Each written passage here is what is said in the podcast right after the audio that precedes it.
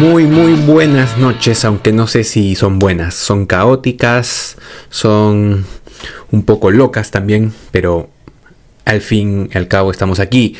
Espero que se encuentren bien al margen de todo. Yo sé que con muchas dudas, algunos con risas, pero aquí estamos. Es un gusto para mí estar con ustedes en una edición especial.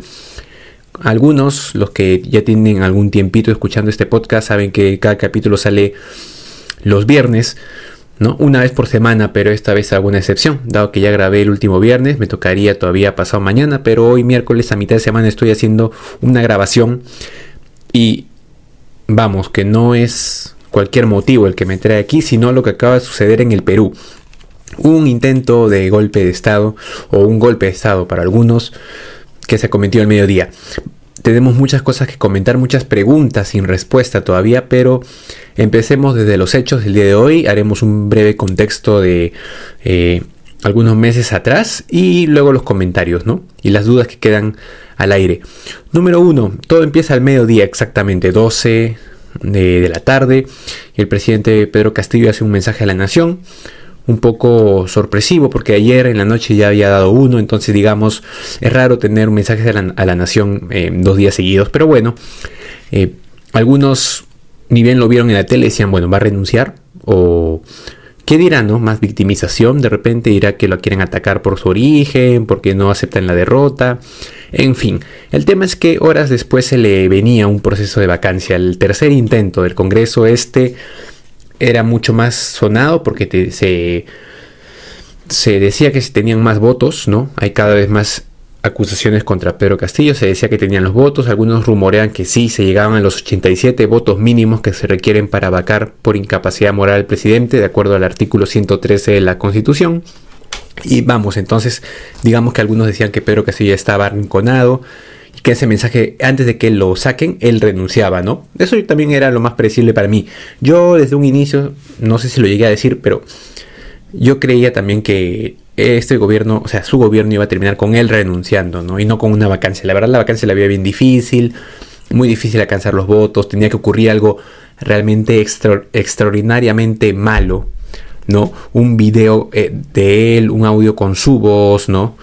Eh, corrompiendo funcionarios para que recién se alcancen los votos. Yo, yo fui muy incrédulo de eso, ¿no?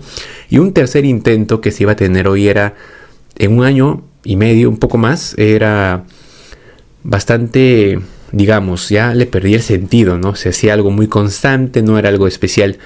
El tema es que mi pronóstico se cayó, no renunció, sino que el mensaje fue algo inesperado para muchos, ¿no? A otros ya se lo olían, a estas personas que decían que Pedro Castillo quería hacer un golpe, los tildamos de locos, de conspiranoicos, pero bueno, el tema es que a las 12 sí se cumplió esa teoría de conspiración que tenían algunos y anunció varios puntos. Número uno, la disolución temporal del Congreso, la convocatoria de elecciones para uno nuevo, la conformación de una asamblea constituyente, ¿no? Para redactar una nueva constitución que reemplace a la actual del 93 un toque de queda a partir de, las 10 de la noche hasta las 4 de la mañana del día siguiente.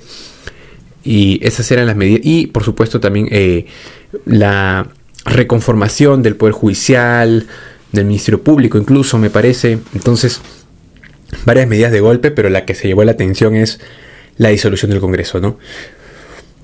Y, y, por cierto, si ustedes ven el video, si recuerdan el el mensaje de la nación en la tele, van a ver que justo esa parte de la disolución es exactamente igual a lo como dijo Fujimori en el 92, es increíble.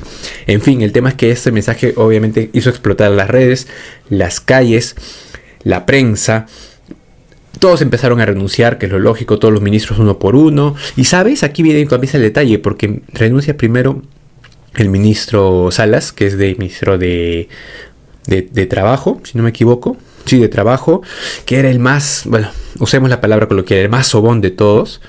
Y él fue de los primeros a renunciar. Ahí ya te das cuenta que algo no andaba bien, ¿no? Para que una persona como él, que paraba detrás del presidente, defendiéndolo a capa y espada de todo, hasta lo indefendible, renuncie ahí mismo, tú decías que esto no iba bien. Entonces ya empezó a hacer un efecto dominó, todo el mundo empezó a renunciar, el resto de ministros, embajadores, representantes del Perú, todos lo dejaron solo. Y aquí surge la primera pregunta, ¿no? Que vamos a profundizar después, si es ¿quién, quién, si todo el mundo está en desacuerdo con esta medida, ¿quién lo asesoró para tomar dicha decisión? ¿no? Bueno, sigamos con, la, con el contexto. Eh, eh, toma esta, medida, toda la prensa reacciona, eh, inmediatamente es catalogado como un golpe de Estado, como tal. ¿Por qué? Ahora aquí viene otro contexto. ¿Por qué podemos llamar esto un golpe de Estado? a pesar de que la Constitución sí prevé el cierre del Congreso. Pues bueno, algunos pueden decir, eso es contradictorio, ¿no? Si la propia Constitución prevé, prevé el cierre, como hubo en 2019, ¿por qué, ¿por qué esta medida es así, legítima? Pues bueno, sí está previsto el cierre del Congreso en la Constitución, sin embargo está bien delimitada, tienen que cumplirse unos requisitos para que se pueda llevar a cabo.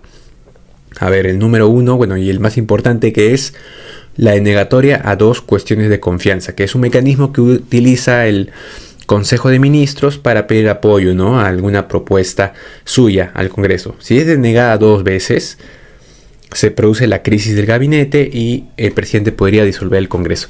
¿Cuántas íbamos ahora? Una, supuestamente. Todo ocurre en noviembre, el mes pasado, cuando el entonces premier o presidente del Consejo de Ministros, Aníbal Torres, lleva una solicitud, pretende llevar una solicitud al Congreso, una cuestión de confianza para, a través de una ley, para que el Congreso haga una ley y derogue, la, derogue otra ley, que era la número, permítame, 31399. ¿Qué era lo que Aníbal Torres pretendía que se derogue, cambiar? Bueno, él quería que se derogue esa ley, que les derogue esa ley que les acabo de comentar, la cual estipula que un referéndum tiene que ser aprobado primero por el Congreso. Un referéndum, ese famoso proceso donde todos los ciudadanos vamos a votar, eh, por lo general dos, respuestas, ¿no? Entre sí, ¿no? Ya, ese proceso de una, gran expresión de la voluntad popular tendría que pasar primero por el Congreso. Esto es lo que decía esta ley que Aníbal Torres quería cambiar. Sin embargo, el Tribunal Constitucional ya se había manifestado de que esta ley era constitucional. ¿Por qué? Eh, al margen, porque a pesar de las críticas y es algo que yo también defiendo. El Congreso también es una expresión de voluntad popular, son elegidos por nosotros mismos, nos representan y por lo tanto ellos también, eh, al permitir un referéndum, también son expresión de lo que, de sus votantes, ¿no?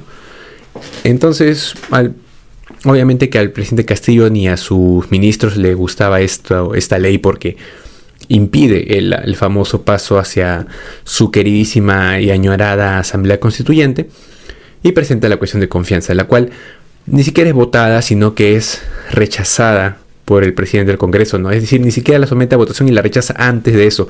Es decir, no es que deniega el pedido, sino que rechaza el que se el, siquiera, el, siquiera que se pueda debatir.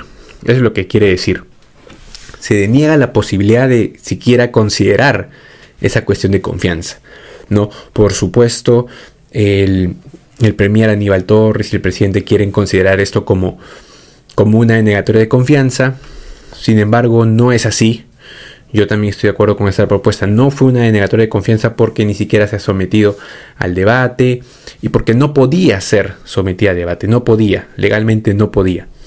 Trata sobre un tema que ya se había resuelto por el TC, que es el máximo intérprete de la Constitución, y además, que, a ver, como si estamos en un sistema con separación de poderes, como un ministerio, un, gabinete de ministros pretende que presentar una cuestión de confianza en la cual le dice Congreso, haz esto, ¿no? ¿Dónde está esa, esa separación? Digamos, ¿no? Yo creo que las cuestiones de confianza tienen que ver con algo propio de los ministros, con una propuesta, con un proyecto de políticas públicas, ¿no? Etcétera, con con la aprobación de sus ministros, pero no puede venir a decirle, oye, cambia, y si no lo cambias, entonces me has denegado la confianza. No, eso no, para mí eso no tiene lugar. Y pues bueno, algunos querían interpretar que esto era negatoria de confianza, y con ello el presidente podría, si fuera así, el presidente podría presentar una segunda sobre cualquier otro tema, y si se denegaba, él tenía el camino limpio, libre, para cerrar el Congreso. Sin embargo, no, no fue así y ni siquiera esperó a presentar otra cuestión de confianza, sino que hoy, al mediodía, disolvió el Congreso. Así, sin más, de forma unilateral. Y parece que completamente solo, porque aquí vienen las dudas, que es ¿Quién apoyó esta propuesta? Si todos renunciaron y decían que no estaban de acuerdo, ¿quién lo asesoró? ¿Quién le dijo, eh, quién le metió la idea en la cabeza? Bueno, que ella la tenía, ¿no? Pero ¿quién le dijo que sería una buena idea? ¿Quién fue esa persona que estuvo asesorándolo que no, lo, que no le advirtió sobre las consecuencias? Porque, a ver, pasemos de las más grandes a las más pequeñas. Número uno, la comunidad internacional no iba a ver esto bien. La misma OEA, que hace unos días solamente estaba pidiendo tregua y paz y diálogo, no iba a ver esto de buena manera. En segundo lugar, la misma población.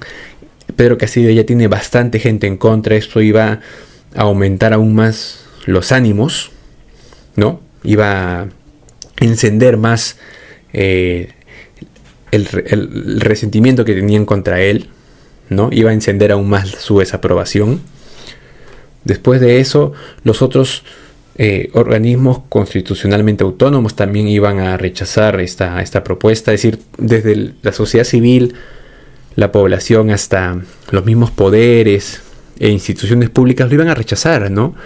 Yo no sé, yo me pregunto, ¿no, ¿No fue capaz de ver eso? O sea, que, no entiendo, la verdad, es algo que, que muchos nos seguimos preguntando, ¿qué pasó por su cabeza? ¿Quién le dijo que sería una buena idea? La única persona que está con él, todavía así súper fiel, es Aníbal Torres, quizás él, puedo decirle que lo haga.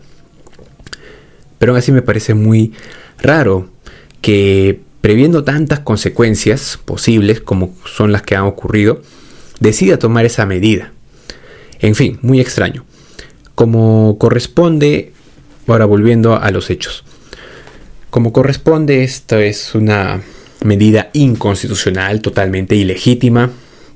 Por lo tanto, no surtió efectos. El Congreso lo tomó así tomó ese artículo de la Constitución que también establece que nadie le debe obediencia a un gobierno usurpador, ilegítimo, y por lo tanto se, reunió igual, como si no hubiera pasado, y decidió vacar a Castillo por incapacidad moral, ¿no? la misma razón que utilizaban siempre, pero ahora, si antes cabían dudas, cierto debate, podían decir, no, no es un buen momento, ahora sí. Porque claro, si en anteriores ocasiones tenemos acusaciones, ¿no? Eh, dichos, ¿no? Por colaboradores eficaces. Ahora teníamos al mismísimo presidente así en vivo intentando disolver el Congreso sin que se cumplan los requisitos, dando un golpe de Estado. Y eso, incapacidad moral, yo creo que a nadie le cabe duda que, se configura completamente. Por lo tanto, se, se, votó y si hasta ayer habían dudas de llegar a 87 votos, hoy con esa tremenda acción que hizo, se llegó a 101 votos, ¿no? Y claro, era lógico esperarse que iba a aumentar. Mucha gente, muchos congresistas, incluso de tendencia de izquierda, votaron a favor la vacancia porque no pueden avalar eso. Pero aún así, otra pregunta que surge es: ¿por qué no fueron más votos? Uno pensaría que después de una tremenda violación a la constitución, todo el Congreso estaría en contra, pero, pero hubo algunos congresistas que estuvieron en silencio, se contará como abstención, imagino, y otros pocos que no lo querían vacar, no, no una situación realmente extraña, ¿no? Y para sorprenderse, en fin, siempre habrá gente que hasta el final defienda lo indefendible. Bueno, y eso pasó, un votos afuera, y el proceso constitucional que sigue, digamos el cauce que se debe continuar, es que una vez que sale el presidente, y en esto ya tenemos experiencia en los últimos años, ¿eh? de lo que hemos visto, si se va el presidente, asume el primer, la primera vicepresidenta, ¿no? que es en este caso Dina Boluarte, también eh, de esa tendencia de Castillo, y pues ahora ella, perdón, es ahora la nueva presidenta del Perú. Con ello es la primera presidenta, o sea, mujer femina en la historia de nuestro país, ¿no? Eh, se cumple un hito histórico y otro caso más donde tenemos un, una autoridad no, no elegida directamente, ¿no? Así que esto es lo que ha pasado hoy. Esas son todas las noticias hasta hoy, miércoles 7 de diciembre a las 8 de la noche. Todo lo que ha pasado con un poco de contexto. Otras dudas ya respecto a lo que puede pasar. Yo, en mi opinión, un futuro muy incierto. Están otra vez se forman dos bandos diciendo que Dina Boluarte es más de lo mismo que es un, castillo 2.0, que va a ser todo igual, otros que dicen que no, como que muy, mucho más optimistas, que están felices por la salida de Castillo y felices que haya asumido Dina Boluarte, digamos, que no tienen críticas, ¿no? Por un lado los que siguen renegando porque ven que va a ser más de lo mismo, por otro lado están quienes están contentos. Yo no puedo tomar una postura porque es súper incierto. Súper incierto porque si bien ella viene del mismo partido, apoyó a Pedro Castillo toda su gestión, a ver, eh, quién sabe, ¿no? Ese país todo puede pasar, puede tener un giro. Ella en su discurso de presentación hoy, en su juramentación como presidenta, yo sentí, en mi opinión, no sé ustedes qué opinan, poco más centrada, ¿no? Porque si hubiera seguido la línea anterior, hubiera dicho, no, este, hubiera mencionado algo contra el Congreso, contra los golpistas, que no sé qué. Pero no, habló de unidad nacional, de un gobierno de toda la sangre, o sea, como de ancha base. Claro, que son discursos muy generales, ¿no? Que lo dice todo el mundo, pero que esconden un mensaje muy fuerte, que puede ser el de un gobierno diverso, un gabinete diverso, ¿no? Que satisfaga a todas las partes y, y la intención de quedarse y gobernar bien, ¿no? O sea, quedar bien con todos. Yo espero y creo que, que nombre un gabinete de ancha base realmente, o sea, con distintas ideologías.